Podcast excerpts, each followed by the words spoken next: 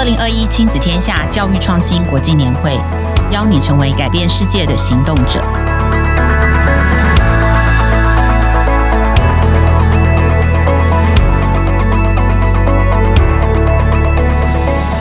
大家好，我是亲子天下媒体中心的总主笔冰静孙。今天是教育创新国际年会特辑的第三集，呃，由我来主持。在第一集的节目当中，我们聊了线上线下混成式的学习如何成为新的学习常态。第二集，我们邀请了台北市龙山国中不速之课，不速就是没有塑胶、不要塑胶的这样子的课，就不速之课的团队的老师们，谈谈从课堂跨域中怎么样实现联合国永续发展目标 SDGs 来解决我们生活上的问题。今天是第三集，这集播出的时间。刚好就是九月二十八号教师节，所以在这里我要先跟所有的老师说声谢谢。过去这段时间，老师们都辛苦了。中小学实体开学，呃，已经差不多一个月了。那中间有些小紧张，目前呢好像趋于稳定。那在大学端比较多不确定，虽然大学陆续都开学了，但多半。都还是在采取远距线上学习的方式，即使有些大一的学生，他必须去到外县市，他住进了宿舍，但是还是一样远距上课。那有些大学是在中秋节的连假之后开始实体上课，那有些还是要等到双十节的连假之后才可以实体的见到老师跟同学们。那这样子的状况其实不止台湾，全世界都是这样。而且其他的国家在线上学习的这个时间比台湾长很多很多。例如纽约市的中小学生，在过去的一整年，全部都是待在家里学习，一直到九月初，就是这个月的初，这个月的开始，才第一次。实体的，呃，回到久违的学校，所以大家可以想见那个老师学生互相见面的那个开心。那这么长期的线上学习，大家都已经知道了，实体我们只有三个月，但是我们也体会到了，不只对学生的这个学历产生了很大的落差，就是学习的这个能力跟各方面，那对学生的心理也造成不小的影响。那老师们更是被迫着要升级，要立刻转战到数位上去教学。那其实跟台湾的老师一样，全世界的老师都经历了措手不及的这个阶段。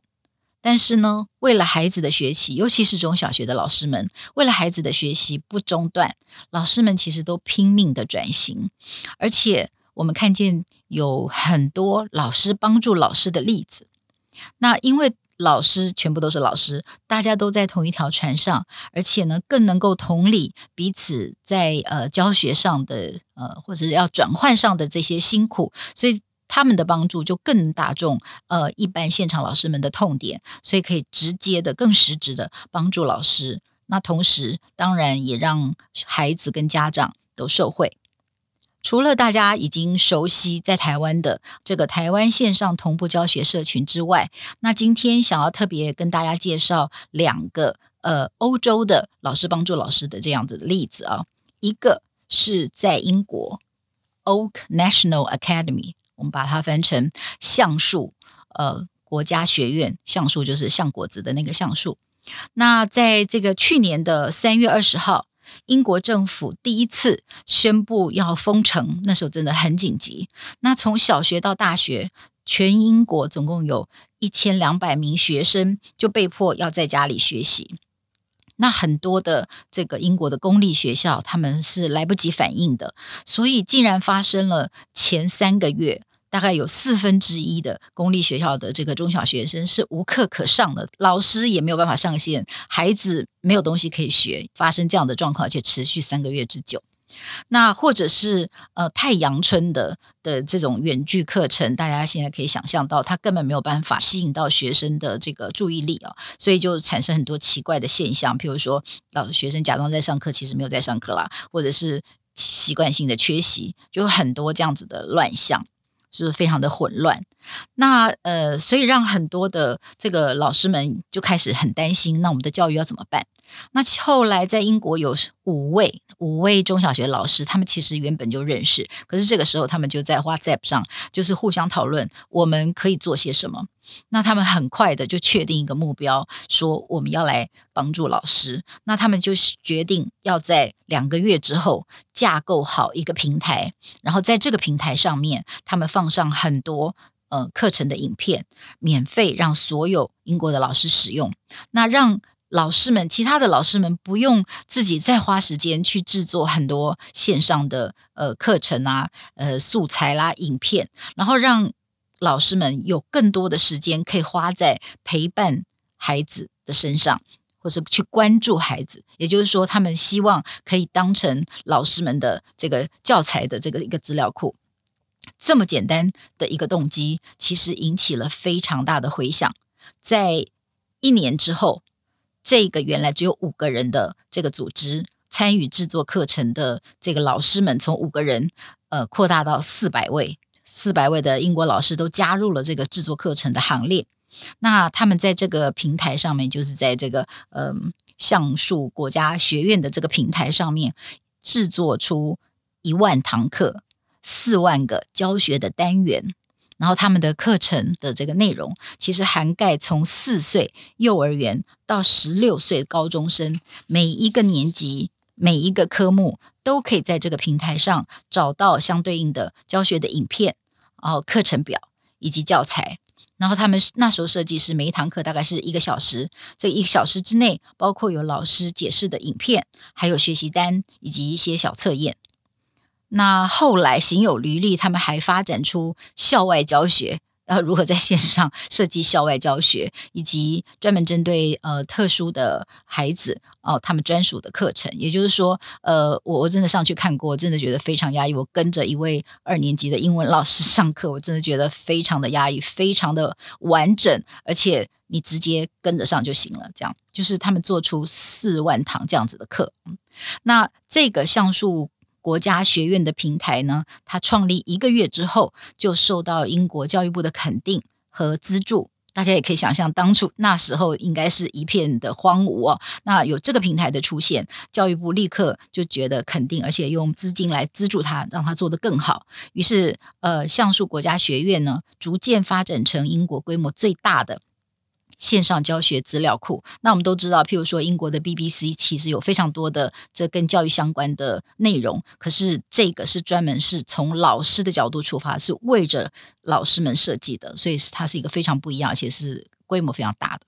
那这个学院一出现呢，当然呃也受到英国皇家的注意啊，尤其是我们知道那个凯特王妃她自己。三个孩子，其中两个就是小学生，所以她是小学生的妈妈，她非常的知道要在家学习是多么的不容易，所以她当然也看到橡树国家学院的这个努力，所以去年的六月，凯特王妃其实亲自录制了一堂课，题目叫做《什么是善良》，那当然也是大大的提升了这个呃橡树国家学院的名声，以及呃大家知道他们做得非常的好，就是受到了肯定。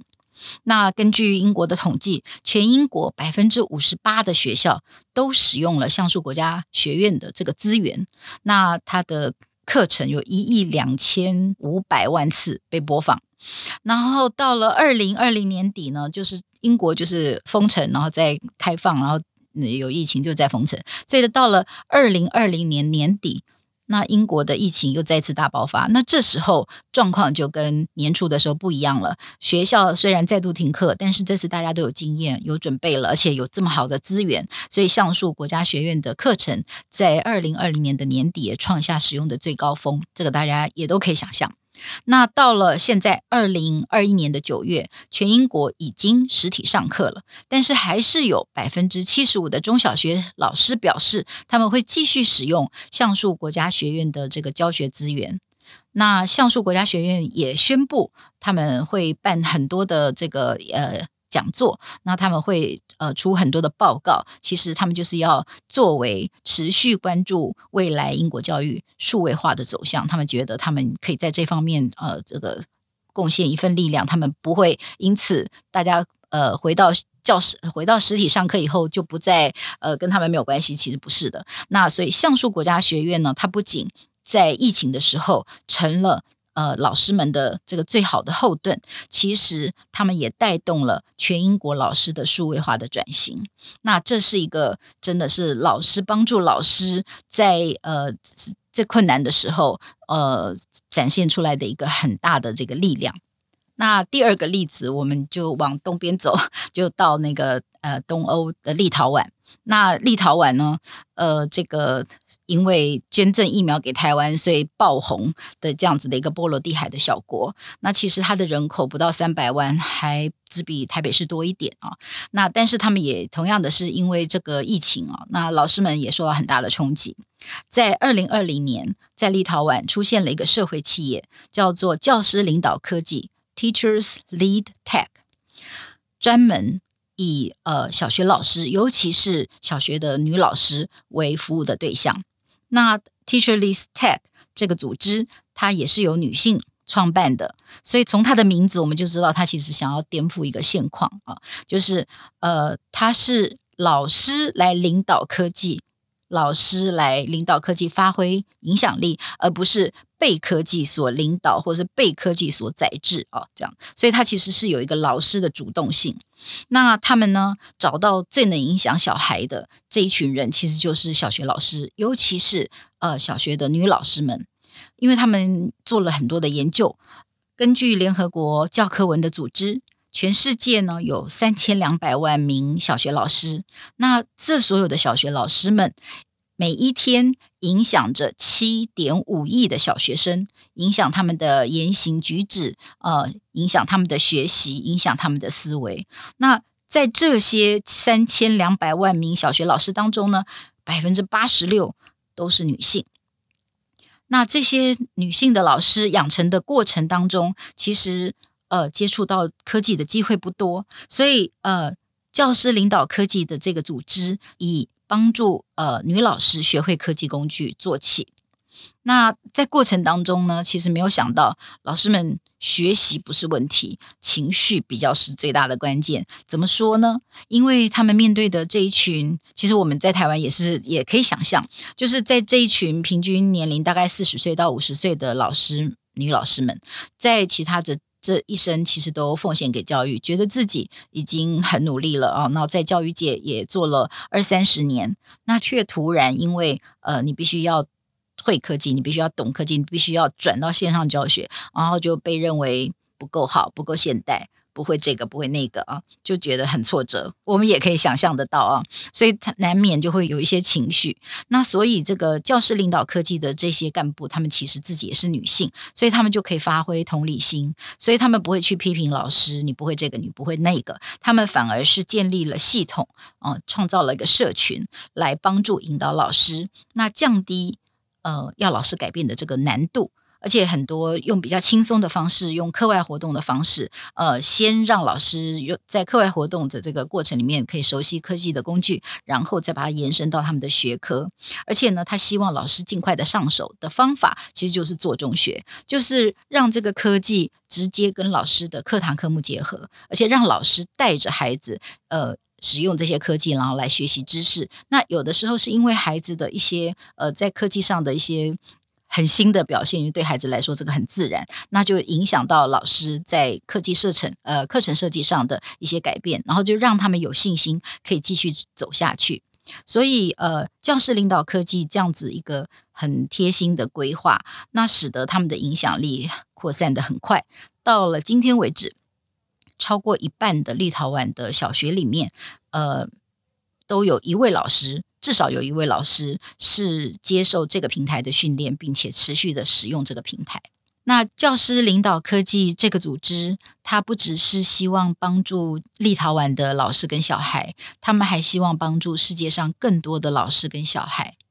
那所以他们非常的积极啊，他们都非常的年轻，他们就是呃英文也非常的好，他们就是积极的去参加各种的这个竞赛啊，他们获得了 Google 基金会的肯定跟资助，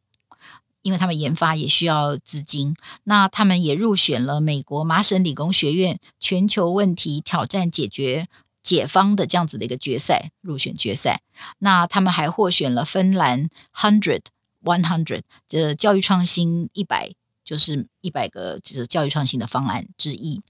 那他们很积极的从他们的家乡哦，欧洲，然后到美洲，然后甚至到了印度，还。呃，联系到了台湾的这个资策会，那他们希望呃找到在各国的呃和可以跟他们合作的这个非营利组织，一起来帮忙老师跟孩子。那他们的愿景是到二零二五年的时候，全球有一百万个老师使用他们的平台。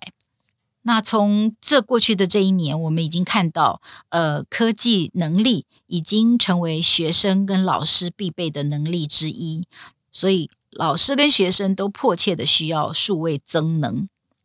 九月号的亲子天下，呃，曾经针对全台的老师做过一次调查，那其中显示呢，百分之九十六的老师，